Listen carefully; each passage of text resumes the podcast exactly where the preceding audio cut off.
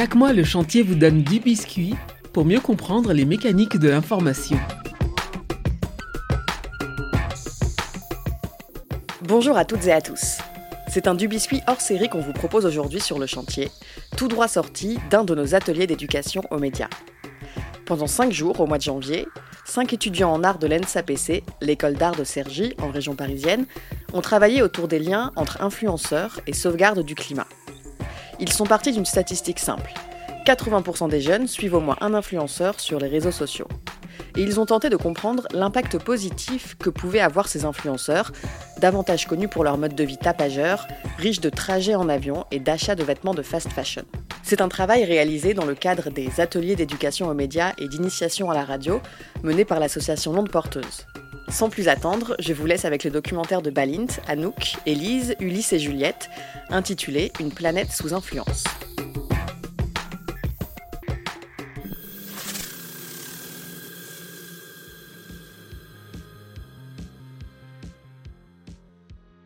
Vous écoutez Du Biscuit, une planète sous influence. Du biscuit hors série.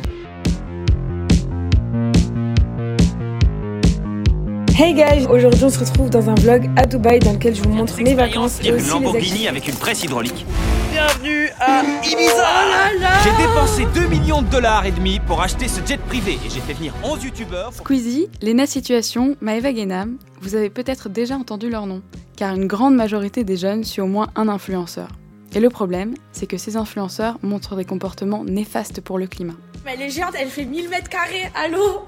Regardez ma cuisine Surconsommation, aller-retour incessant aux quatre coins du monde et achat de vêtements de fast fashion. Les sacs AliExpress, ça, ça et ça. On commence à entendre certains créateurs de contenu se détourner de cette mode de vie climaticide et essayer d'adopter des habitudes plus écolo. Mais ces influenceurs verts peuvent-ils vraiment changer la donne? Pour de vrai, j'en ai tellement acheté qu'ils ont dû me les apporter dans un camion poubelle. On va avoir 20 cartons à Let's go!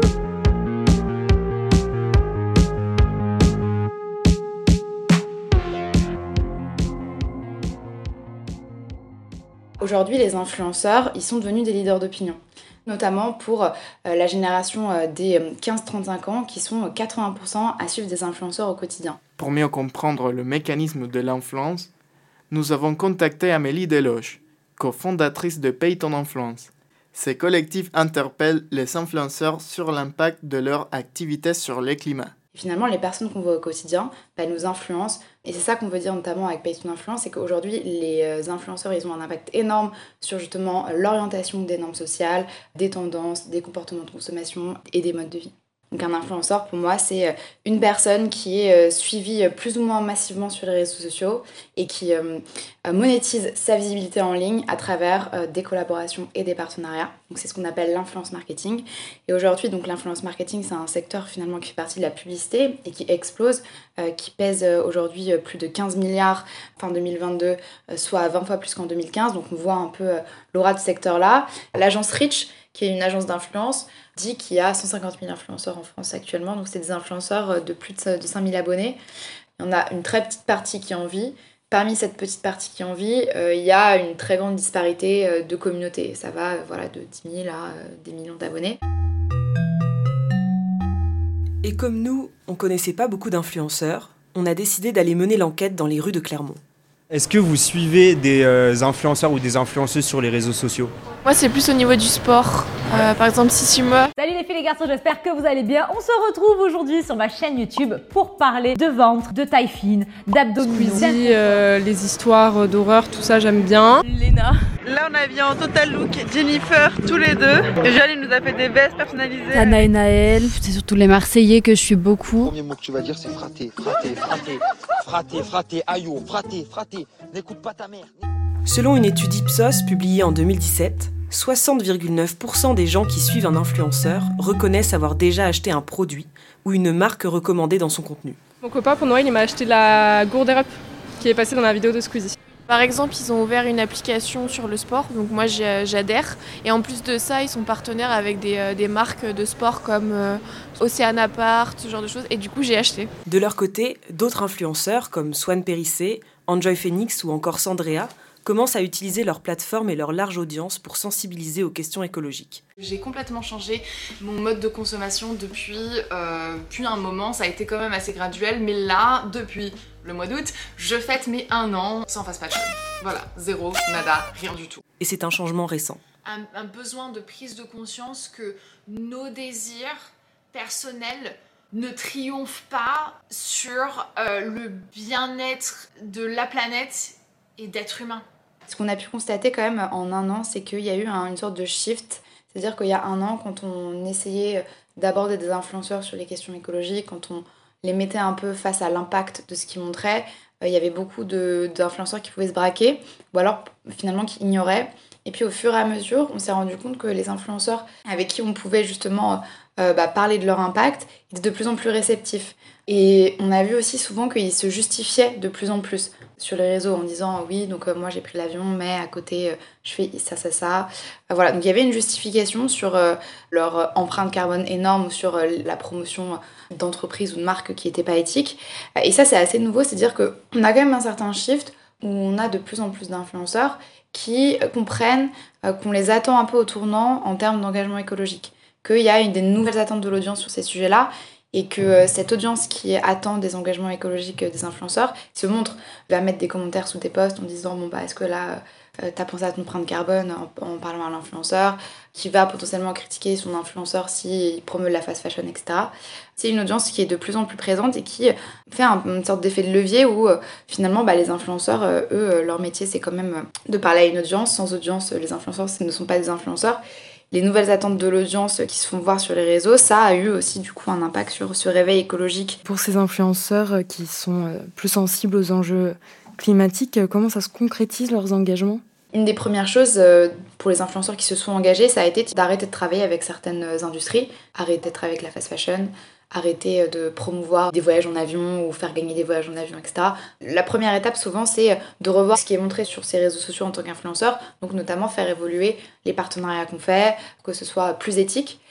Ça peut aller encore plus loin. Il y a des influenceurs qui vont même avoir l'objectif voilà, de sensibiliser euh, concrètement leur audience sur ces sujets-là, avec du contenu qui va être dédié justement à, vulgariser les enjeux écologiques. Et puis ensuite, euh, il y a des influenceurs qui sont tournés leur contenu euh, totalement autour des enjeux écologiques. Je pense typiquement à la youtubeuse Swan Périssé, Ça fait deux ans que je parle écologie, que je vis écologie, que je respire écologie. qui de base était un peu une youtubeuse euh, divertissement, qui parlait pas forcément d'écologie. Et finalement, aujourd'hui, tout son contenu tourne autour des enjeux euh, écologiques, euh, sociaux, etc. C'est six choses que vous pouvez décider de mettre en place cette année qui auront un énorme impact écologique. Et donc elle a vraiment fait une transition radicale. ne jamais prendre l'avion, que l'avion ne soit jamais pris. Cette transition radicale-là, on est, on est conscient avec Payton Influence que clairement, pas beaucoup d'influenceurs vont la faire. Mais nous, ce qu'on prône, c'est au moins euh, arriver à certaines étapes. Quels impacts ces influenceurs ils peuvent avoir?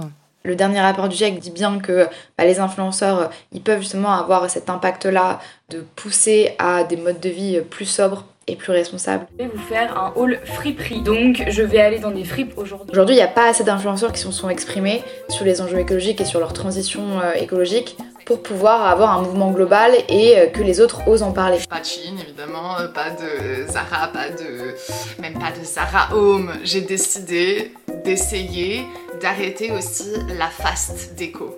C'est pour ça que nous, on dit beaucoup aux influenceurs avec qui on, on peut échanger de vraiment euh, parler de vos prises de conscience, parler des choses que vous avez lues sur les enjeux écologiques et qui vous ont euh, marqué à votre audience parce que ça peut aussi, voilà, les- influenceurs, c'est les premières personnes influencées entre elles. hein.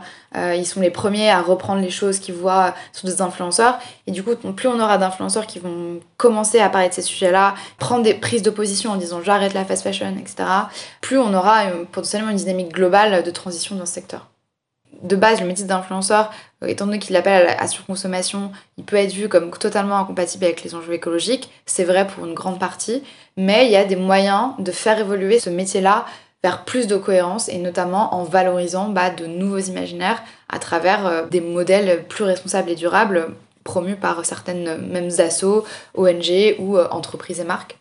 C'est comme ça aussi qu'on avance avec Payton Influence, c'est de se dire qu'on sait très bien qu'on va pas révolutionner le métier d'influenceur, c'est très bien que le métier d'influenceur, in fine, il est quand même lié à une forme de consommation, mais comment on fait en sorte, à- avec les marges de manœuvre qu'on a, pour qu'il y ait une certaine transition, pour réduire au maximum l'impact de ce secteur-là?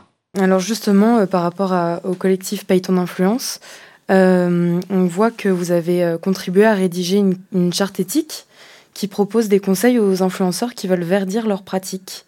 Est-ce que vous pouvez nous parler d'une ou deux mesures que vous proposez? Nous, ce qu'on prône, c'est notamment une, transparence. On invite notamment les influenceurs à travers la charte éthique à potentiellement voilà, indiquer quand ils font gagner un voyage en avion l'empreinte carbone du voyage en avion, c'est une première étape. Être transparent aussi sur l'impact carbone du produit de manière générale qu'ils mettent en place, faire des messages de prévention à son audience, ne consommer ce produit que je mets en amont que si vous n'en avez vraiment besoin, etc. Donc vraiment l'idée c'est de se dire bah, aujourd'hui comment les influenceurs ils peuvent un peu prendre du recul sur ce qu'ils font, se poser, se dire ok comment je peux faire en sorte bah, de rendre un peu plus éthique euh, mon influence. À vos yeux, quelle est la responsabilité des influenceurs? Est-ce qu'ils peuvent euh, n'avoir qu'un rôle d'entertainment ou est-ce qu'ils ont forcément la responsabilité de se positionner par rapport euh, aux enjeux climatiques? Nous, on ne fait pas porter toute la responsabilité sur les influenceurs. Euh, bien sûr, la responsabilité de, la transition écologique, elle se fait sur plein d'acteurs, et notamment les premiers, c'est quand même les entreprises et les gouvernements. Il n'empêche qu'aujourd'hui, les influenceurs, comme je le disais, c'est des personnes qui ont ce pouvoir-là, cette influence-là. Ils s'appellent influenceurs pas pour rien quand même. Et c'est pour ça que bah, finalement, on a besoin d'eux dans cette transition écologique-là, on a besoin de leur engagement, comme on a besoin de l'engagement de tous en fait, mais eux particulièrement parce que ils ont cette capacité finalement, comme je disais, à capter les foules, à euh, orienter euh, les normes sociales, à orienter les comportements de manière générale. Et c'est pour ça que c'est des acteurs qui sont ultra pertinents aujourd'hui euh, pour justement faire avancer la société vers, vers des modèles plus sobres et plus responsables. Justement, quel est le rapport de pouvoir entre les influenceurs et les marques avec lesquelles ils ou elles travaillent alors ce rapport de force, il est différent en fonction de notamment la taille de l'influenceur. Un très gros influenceur, euh, Squeezie ou Lena Situation, ils ont une telle aura, une telle puissance que typiquement c'est eux qui, qui ont le pouvoir sur les marques. Enjoy Phoenix par exemple, qui est une, une assez grosse, qui a été une des premières à refuser de travailler avec la fast fashion, il y en a de plus en plus. Voilà, ces influenceurs qui ont des communautés assez grandes ont le pouvoir aujourd'hui de dire aux marques bah, je ne veux pas travailler avec vous parce que vous n'êtes pas écologique. Et ça ça a un impact. C'est à dire que les marques après bah, si elles peuvent plus travailler avec de gros influenceurs elles se, retrouvent coincées. Par contre les plus petits influenceurs eux ils vont être bah, ils vont avoir beaucoup moins de marge de manœuvre. Et si on parle juste des enjeux écologiques les marques peuvent aussi avoir un impact. Elles sont euh, encadrées par la loi sur euh, tout ce qui est les questions de responsabilité écologique. Elles sont obligées aujourd'hui de prouver qu'elles font en sorte de réduire leur impact. Euh, et donc elles ont aussi un, enjeu euh, d'image à montrer qu'elles euh, sont ambitieuses sur ces questions-là. Alors le gros problème aujourd'hui, comme je disais, c'est qu'il y a énormément, énormément de greenwashing et les influenceurs ne sont pas formés à capter le greenwashing. Donc ils vont se dire ah mais je fais une super une super opération avec cette marque qui a fait un brief euh, ultra clair, euh, je crois à tout ce qu'elle dit, etc. En fait, si tu creuses un peu, c'est du gros greenwashing, mais ils prennent pas forcément le temps de creuser. C'est pour ça que là, on voit quand même de plus en plus de, de marques qui, voilà, qui utilisent aussi les influenceurs euh, pour faire du greenwashing. Enfin voilà, il y a plein de choses qui sont à prendre en compte. Les influenceurs ont donc un rôle à jouer dans la modification de notre manière de consommer. Pour l'instant, les produits qu'ils présentent et leur mode de vie continuent d'alimenter un système qui est incompatible avec la lutte contre le réchauffement climatique. Mais au fur et à mesure que leur public se saisit des enjeux climatiques, certains influenceurs modifient l'orientation de leur contenu pour parler davantage d'écologie. Pour conclure notre interview avec Amélie Deloche, on lui a demandé si le métier d'influenceur a un avenir dans ces contextes de crise climatique qui s'accélèrent si, ça, si c'est un métier euh, qui continue à promouvoir euh, la surconsommation et le capitalisme outrance, clairement, euh, c'est un métier qui, est, qui sera jamais compatible avec les enjeux écologiques. J'espère quand même, comme je disais, que justement il y aura un switch un peu vers une influence qui est d'autant plus ancrée dans les considérations de son temps. Mais comme je disais, cette question-là, de est-ce que le métier d'influenceur est viable dans un monde en urgence écologique, c'est la même question qu'on peut poser pour un peu tous les secteurs économiques et pour beaucoup de métiers. Euh, je pense que le métier va, va évoluer, c'est sûr, parce que euh, alors même si on continue à émettre toujours plus de gaz à effet de serre d'une année à l'autre, même si euh, peu d'entreprises aujourd'hui prennent la mesure de l'urgence d'agir, etc., il y a quand même un réveil global de la société sur les questions écologiques. Pourquoi? Parce qu'en en fait, on, on, voit le réchauffement climatique maintenant. En fait, on le voit dans notre quotidien, notamment l'été en particulier, et même en France. Et c'est le fait qu'on le voit euh, qui permet vraiment aux gens de se dire Ah, mais en fait, le réchauffement climatique, c'est maintenant et c'est pas dans 10 ans. Et ce qui va permettre d'avoir aussi voilà, de nouvelles attentes et de nouvelles exigences beaucoup plus fortes de la société en général envers tous les secteurs en fait, et notamment le secteur de l'influence.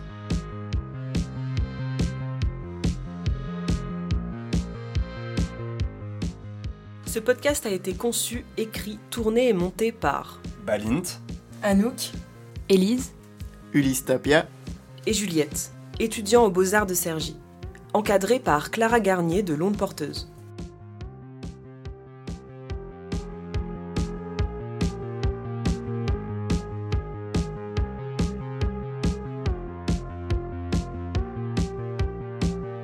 C'est la fin de ce nouvel épisode de Du Biscuit, une planète sous influence.